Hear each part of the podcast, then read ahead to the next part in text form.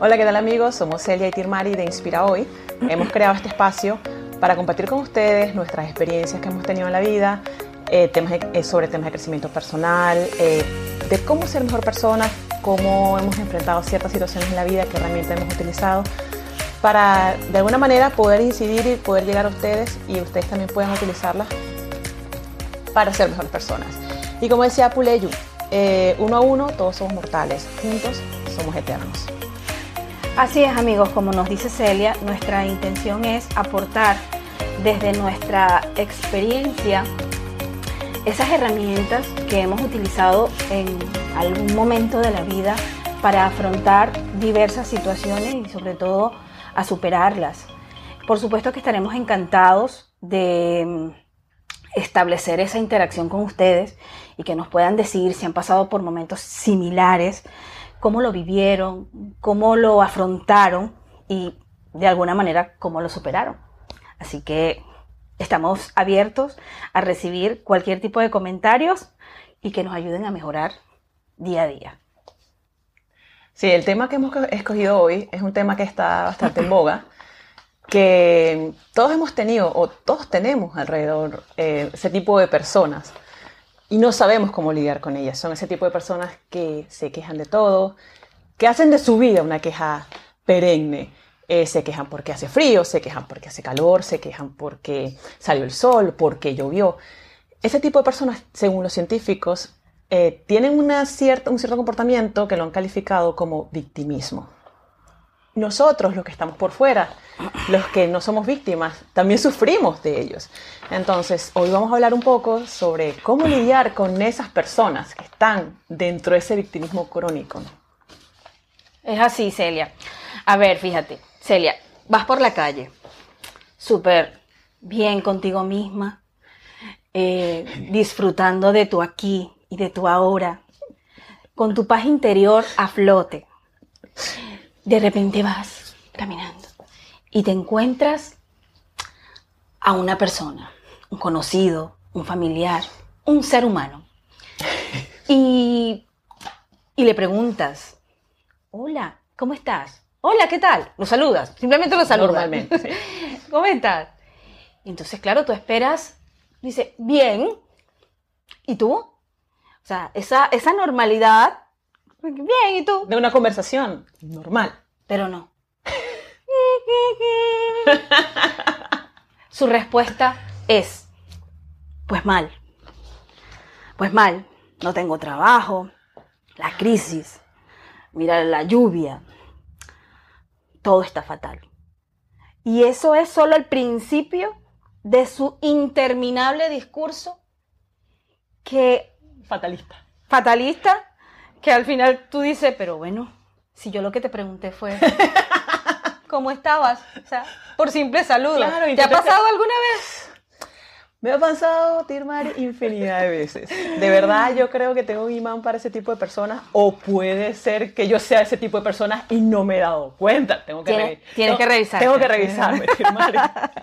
Pero sí, es impresionante cómo hay cierto tipo de personas que hacen se hacen víctimas del entorno, de los políticos, de la situación país, del clima, y han hecho eso un modo de vida. Han hecho un, es un modo de vida y tú cuando te les acercas con tu, así como, como tú te levantaste con pie derecho, llegas y dices, hola, buenos días, todo va a ser un día genial hoy, y cuando te los consigues por la calle, uff, es, es como que te, tú dices, wow, pero ¿seré yo? ¿Será que les puedo ayudar? ¿O será...? Y eh, llega un momento que puedes llegar a dudar de, de si tú es que estás viendo todo color de rosa o eres muy optimista, pero eh, ahí es que uno tiene que como un poco plantarse y decir, no, no, no, bueno, hasta dónde esta conversación me sirve y hasta dónde no. Pero sí, sí, sí, me ha pasado, perdón, un montón de veces. Ajá, pero por ejemplo, eh, Celia, ¿qué es el victimismo? Porque muchos expertos lo definen como un patrón de conducta, un patrón de comportamiento y hacer una especie de patrón, digamos que es una, una conducta aprendida y que al ser aprendida la podemos modificar, digo yo. Otros eh, definen, más, más arriesgados aún, definen el victimismo como, como una forma tóxica de estar en el mundo. y esto es bastante arriesgado decirlo, pero si tú te pones a pensar, podemos identificar a un victimista claramente como aquella persona que no es capaz de responsabilizarse con lo que le sucede en el mundo. No es capaz de, de decir, ok, me está pasando esto, pero ¿qué está pasando en mí para provocar esta situación?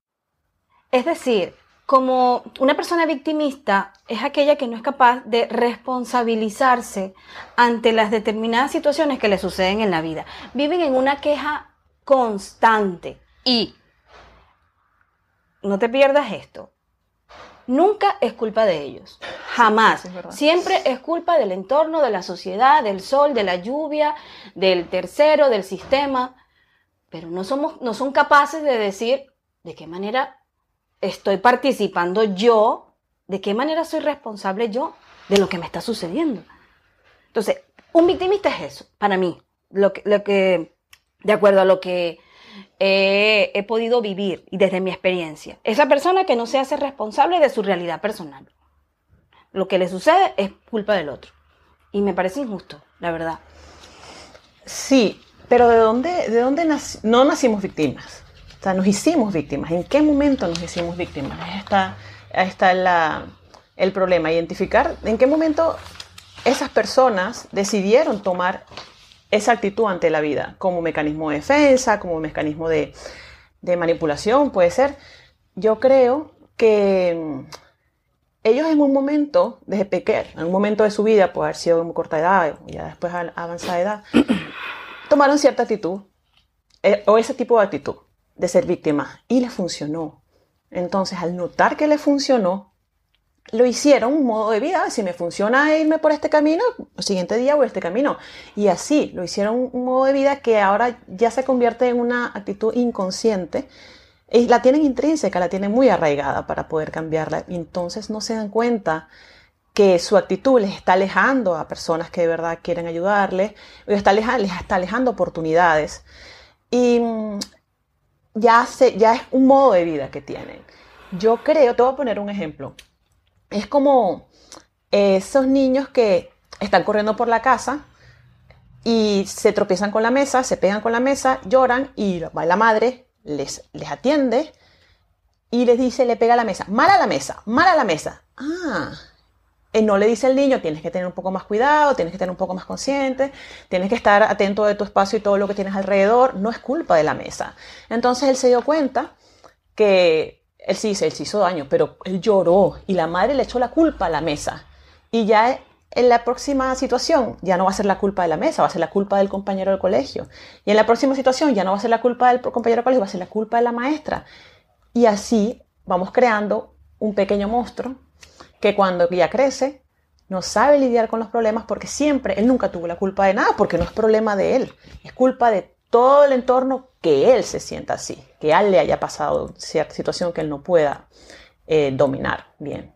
Entonces yo creo que desde pequeños los padres tenemos bastante responsabilidad en, en crear adultos útiles a la sociedad y responsables. Entonces, estas personas en algún momento de su vida les funcionó, hicieron los que tomaron esa actitud de víctimas ante la vida, les funcionó y bueno, ya, ya para ellos es una, constante.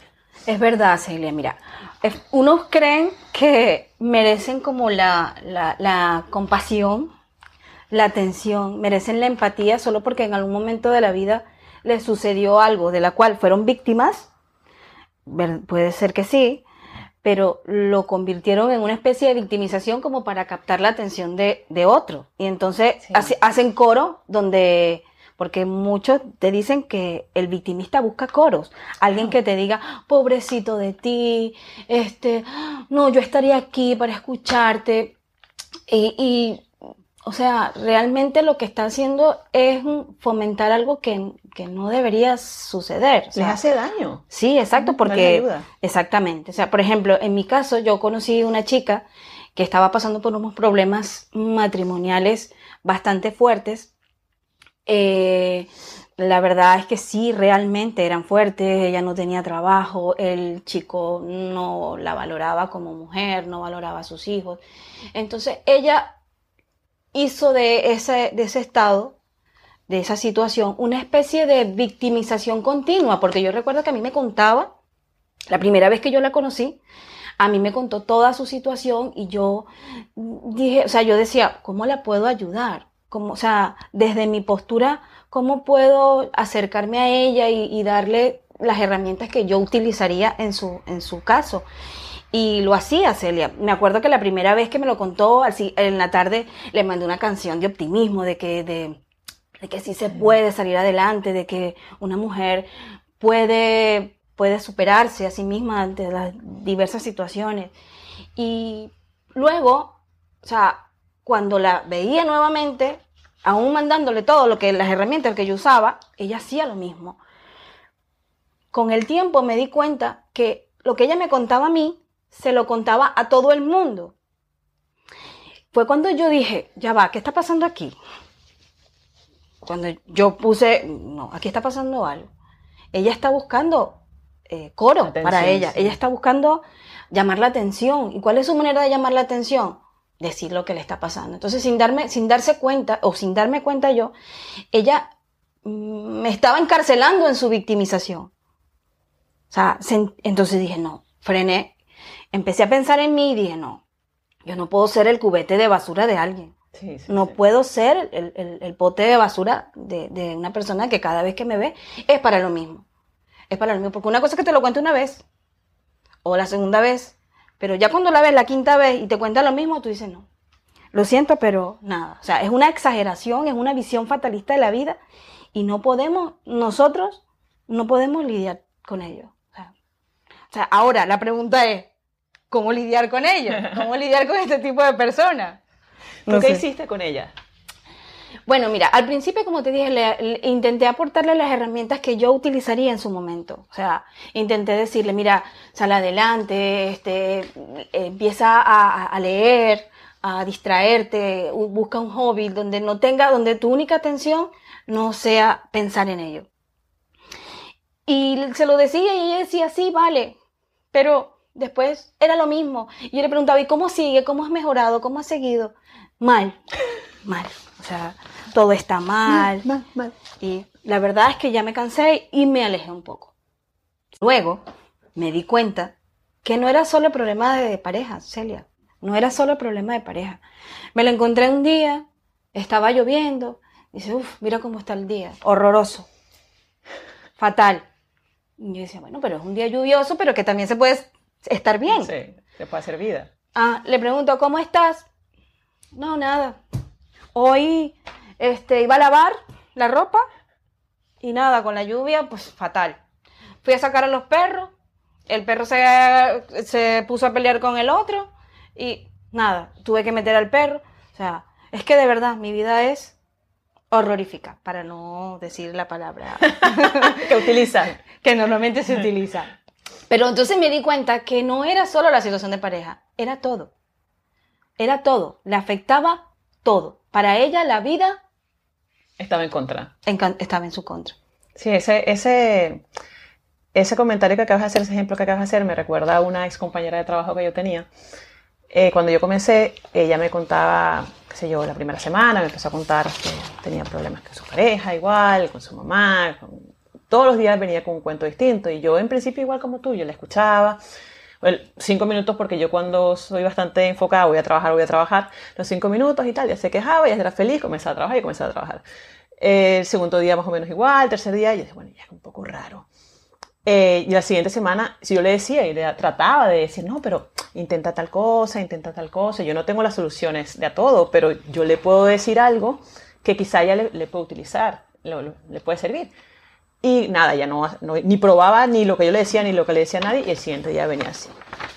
Yo, tú fuiste más buena, que tuviste más paciencia.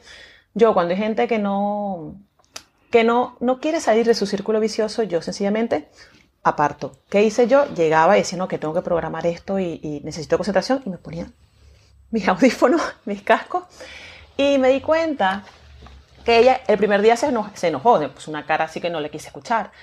Pero el siguiente día consiguió que le hiciera coro. Ella salía de la oficina y se ponía a contarle la misma historia que me contaba a mí con otra. Y ese otro le decía, wow, sí, entonces apoyaba ese drama.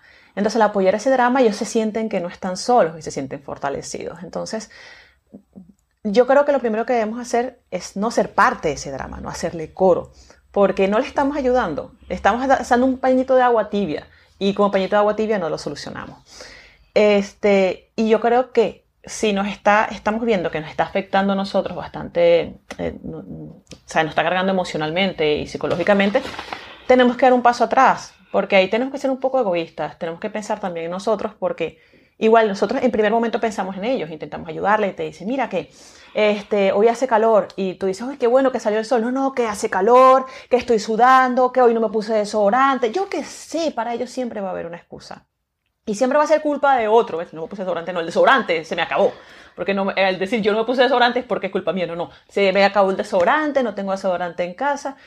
Eh, qué sé yo, hoy el, autobús se retrasó cinco minutos. Se manchó la ropa. Se manchó la ropa. Todo es culpa de alguien, no es culpa mía. Entonces ya ahí tú tienes que decir, bueno, pero es raro que siempre le pase algo malo y que no sea capaz de darse cuenta de que no es culpa del entorno, es culpa de una actitud que ha tomado ante la vida.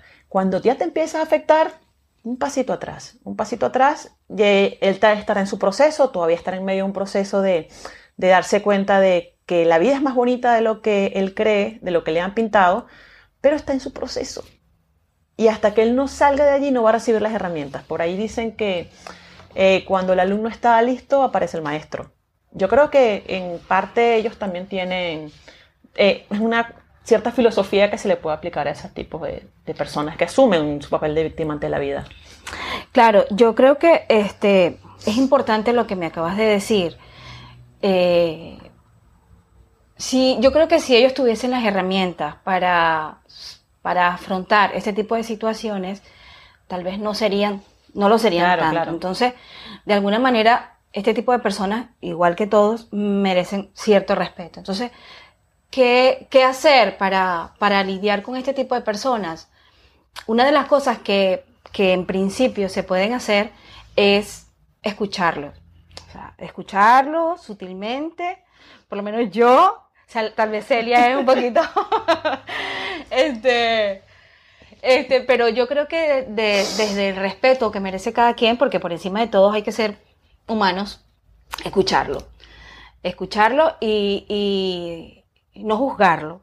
No juzgarlo en principio, no juzgarlo, no criticarlo, entender que él está pasando por una situación que si él tuviese las herramientas tal vez no, las, no, lo resolvería de esa manera, no, estaría todo el tiempo de víctima por la vida. Escucharlo es importante. Y luego, desde tu postura, eh, darle las herramientas que tú consideras que podría utilizar en ese momento para afrontar esa situación. Ahora, si después que tú le das las herramientas, esa persona sigue recurriendo al victimismo, pues ya, en este caso, yo me alejaría un poco. Como hice con esta chica, me alejaría un poco y diría, bueno, mira, la verdad es que yo no, no puedo con ello. Yo me alejaría mucho. te, voy a decir, te voy a decir lo que yo sé. Lo que pasa es que yo tengo poca paciencia. Y, yo cuando veo a la gente, estoy caminando por la calle o caminando por la acera y veo que allá de lejos viene alguien que tiene esa actitud ante la vida y ya he intentado en una conversación eh, eh, escucharle y no, no hubo retroalimentación alguna, me cambio de acera. Así de sencillo. Celia, por Dios. Me cambio de acera, no tengo tiempo para escuchar quejas ni gente pesimista en mi vida. No, pero en principio sí hay que echarle una manito. ¿eh? Bueno, yo lo escuché una vez. Una vez. Claro, a lo mejor tú lo, detectaste inmediatamente. Puedo hacer un esfuerzo escucharlo una segunda vez. Por favor. Vale, vale, lo haré. Hazlo por la vida. Sí, sí. Otra cosa que hacía era, si, si los veía y todavía no me habían visto, me ponía mis, mis gafas de sol y les podía pasar por y un lado. demencia. Claro, fingían demencia total. y pasa, o como tengo el cabello largo, me ponía, veía que venía gafas de sol, audífonos y casco no ha pasado nada. Paz y amor interior. Pero yo soy muy exagerada. Tilmari este, es más, más, em, humana que yo, puedo decirlo. no. Y, pero sí, eh, a mí me servía, pero me servía para aislarme. Pero bueno, ahora en adelante voy a tener un poquito más de paciencia, voy a tratar de hacer un esfuerzo y seguir los consejos que me estás dando ahora. Ya ven que Celia es un poquito radical. Pero sí, efectivamente, Celia, la idea, una, una, persona así siempre debe, siempre, como le acabo de decir, siempre merece nuestro respeto, porque antes de ser vivos tenemos que ser humanos. Entonces, eh, ya conociendo eh, en sí que puedes, quién es un victimista, cómo, cómo identificarlo, ¿qué hacer? Bueno, eso, eh, escucharlo, no criticarlo, no juzgarlo, eh, hacerle ver muy sutilmente de qué manera esa persona es co-creadora de esa realidad que está viviendo. Eh, ¿Qué depende de él? Cambiarlo desde su postura. Y, por supuesto, tener las antenitas de, de detección para no ser encarcelados dentro de su victimización. Porque una vez que nos atrapan, no nos sueltan. Sí, entramos. Entonces, estar atentos y decir, bueno, la primera vez, la segunda vez, yo en este caso aplicaría una tercera, hacerle a, la segunda ya no, pero yo, yo intentaría una tercera vez. Si esa persona veo que, que va por otro lado, pues lo siento. No, no, no, no.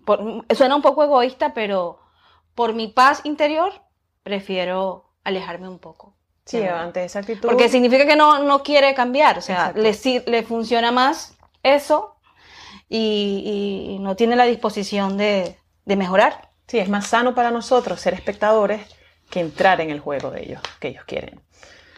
Entonces, bueno, es así. Eh, bueno amigos, ya hemos llegado al final de este primer episodio. Espero que les haya gustado. Si les ha gustado, manito arriba. Y esperamos cualquier tipo de interacción donde nos puedan decir si les ha gustado o no, cualquier tipo de, comentarios que nos puedan ayudar a ser mejores y, y ayudar, porque esa es nuestra intención, ayudar. Recordando que una frase que decía Sivananda, que las personas felices y contentas son una bendición para la humanidad, porque aportan felicidad a otros. Y si podemos ser felicidad, alegría, luz para otras personas, no lo dudemos. Así que muchísimas gracias y los esperamos en nuestro próximo episodio. Muchas gracias, chicos. Muchas gracias.